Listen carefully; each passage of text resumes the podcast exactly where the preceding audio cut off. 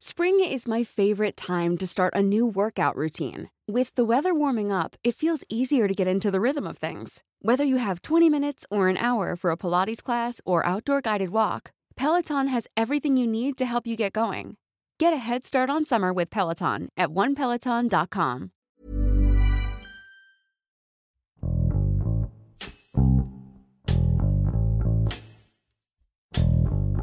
Durante noviembre, dos hechos de violencia que involucran a menores de edad demostraron la vulnerabilidad que enfrentan los niños y adolescentes en la Ciudad de México.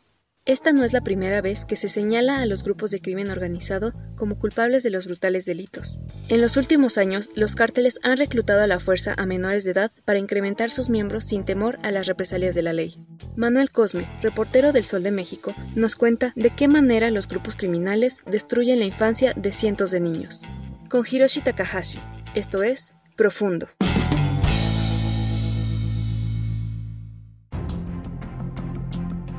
La participación de los jóvenes con el crimen organizado salió a la luz luego del asesinato de Héctor Efraín y Alan Yair, jóvenes de la comunidad Mazagua que radica en la Ciudad de México, los cuales fueron descuartizados en una vecindad de República de Cuba, que al parecer es uno de las heridas del grupo La Unión Tepito tras esto vino el otro caso de los restos de un joven encontrados en una maleta que eran conducidos por dos adolescentes por calles de la colonia Guerrero y que aseguraron les iban a pagar una buena cantidad de dinero para llevar esos restos al tiradero del mercado Martínez de la Torre. Luego vinieron otra serie de, de, asuntos en los que se han visto involucrados los jóvenes, especialmente se menciona que los usan como halcones para avisar a los capos de la Ciudad de México si vienen por ello las fuerzas policíacas. También hay bastantes jóvenes relacionados con bandas de asaltantes y estos han sido también capturados recientemente. Jefa de Gobierno de la Ciudad de México, Claudia Sheinbaum, 6 de noviembre de 2020. Eh, muy doloroso que esto ocurra en la ciudad y eh, la Fiscalía eh, pues tiene que trabajar muy fuerte para poder no solamente detener en este caso, sino llegar al fondo de esta situación en el caso de, eh, que se esté utilizando a, menores de edad para actividades ilícitas, que tiene que encontrarse realmente la verdad de lo que está ocurriendo. Sabemos que es un problema creciente la participación de menores en hechos delictivos. Nada más este año han sido detenidos al menos 147 menores de edad involucrados en diversos delitos. La mayoría fueron capturados por robo en sus diferentes modalidades y otros por participación en narcomenudeo. De acuerdo con cifras de la Secretaría de Seguridad Ciudadana de la Ciudad de México, el mes de julio fue cuando más jóvenes fueron aprendidos con un total de 29. Le siguió marzo con 25, pero en esa cantidad la mayoría fue o se les capturó por participar en los saqueos de comercios que se registraron al inicio del confinamiento por la pandemia de COVID-19.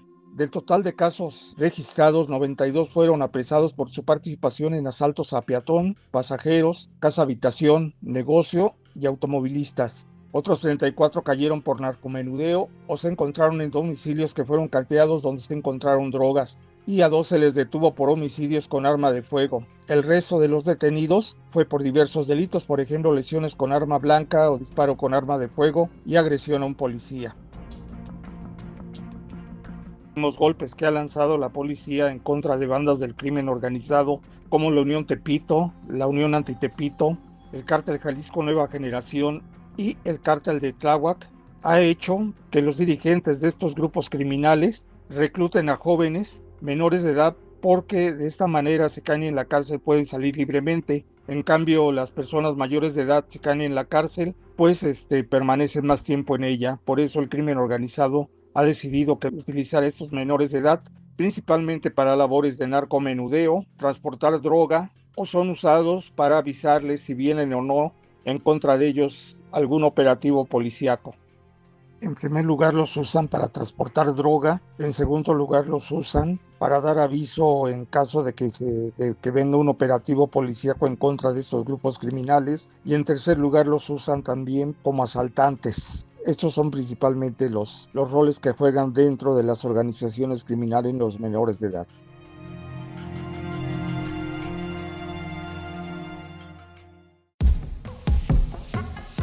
De acuerdo con María Elena Solís, presidenta y fundadora de la Asociación de Niños Robados y Desaparecidos, los menores de edad son reclutados por el crimen organizado a la fuerza, es decir, que son prácticamente secuestrados y una vez que caen en manos de los captores se les quita el teléfono celular y su chip precisamente para evitar que sean ubicados por la policía capitalina. Posteriormente son trasladados a otros lugares fuera de la Ciudad de México o en colonias alejadas de su domicilio. De esta manera es prácticamente imposible localizar a un menor de edad que ha sido reclutado por el crimen organizado. En otras ocasiones les ofrecen dinero, altas cantidades en cierta manera, a sus intereses y se sumen a las fuerzas del crimen organizado, lo cual es quizás lo más común en estos momentos entre los jóvenes que viven en el centro histórico de la Ciudad de México y otras alcaldías capitalinas.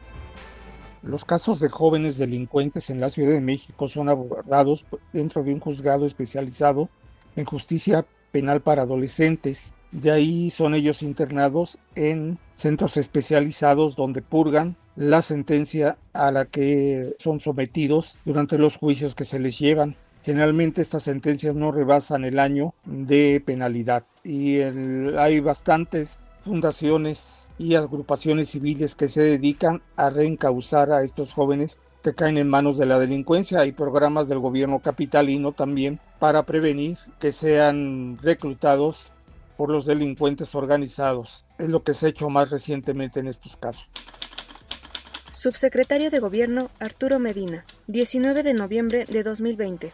Planteamos a través de, esta, de este programa Barrio Adentro, pues intervenir socialmente Barrio Adentro es eso, es una intervención social que busca ser integral y que plantea transformar o coadyuvar a transformar la realidad que viven eh, y darles oportunidades, eh, mejores oportunidades eh, para que puedan accesar al desarrollo. También es ayudar a los papás de estos niños y niñas que viven en contextos de violencia y que pueden ser víctimas o rehenes de, de algunas actividades negativas e incluso delincuencia. Lo que queremos saber es cómo están sus hijos, cómo están sus jóvenes y en qué podemos ayudarles. La información se obtiene principalmente de las fuentes oficiales, la Fiscalía General de Justicia de la Ciudad de México y la Secretaría de Seguridad Ciudadana, quienes proporcionan algunos datos sobre los casos en los que se han envuelto involucrados adolescentes y menores de edad con, el, con la delincuencia. También se puede rastrear el asunto con vecinos o con presidentes de organizaciones y asociaciones civiles que se dedican precisamente a prevenir y ayudar a estos jóvenes para evitar que se sumen a las filas de la delincuencia en la Ciudad de México y en el país en general. Se le da seguimiento a través de las versiones oficiales en ocasiones, con lo que dan a conocer algunos policías o agentes del Ministerio Público off record, sin mencionar los nombres.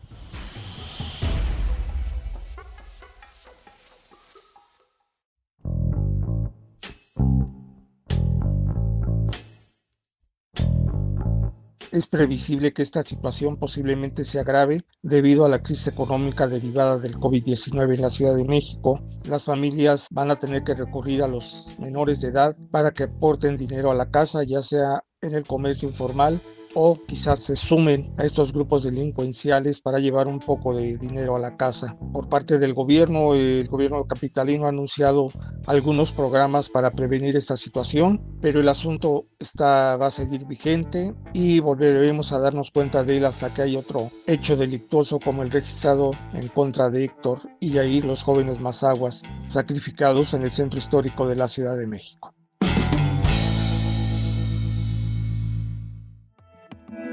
Te invitamos a suscribirte a nuestro podcast a través de las plataformas de Spotify, Apple Podcast y Google Podcast para que no te pierdas ningún episodio. Además puedes seguir todos los podcasts de la OEM a través de nuestro Twitter arroba podcastom.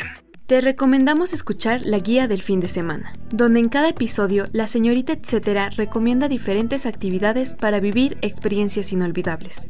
Hasta la próxima. Esto es Profundo un reporte a fondo de la Organización Editorial Mexicana.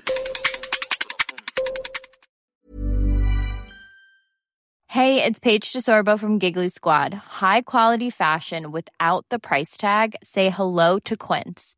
I'm snagging high-end essentials like cozy cashmere sweaters, sleek leather jackets, fine jewelry, and so much more. With Quince being 50 to 80% less than similar brands. And they partner with factories that prioritize safe, ethical, and responsible manufacturing. I love that. Luxury quality within reach. Go to quince.com slash style to get free shipping and 365 day returns on your next order. Quince.com slash style.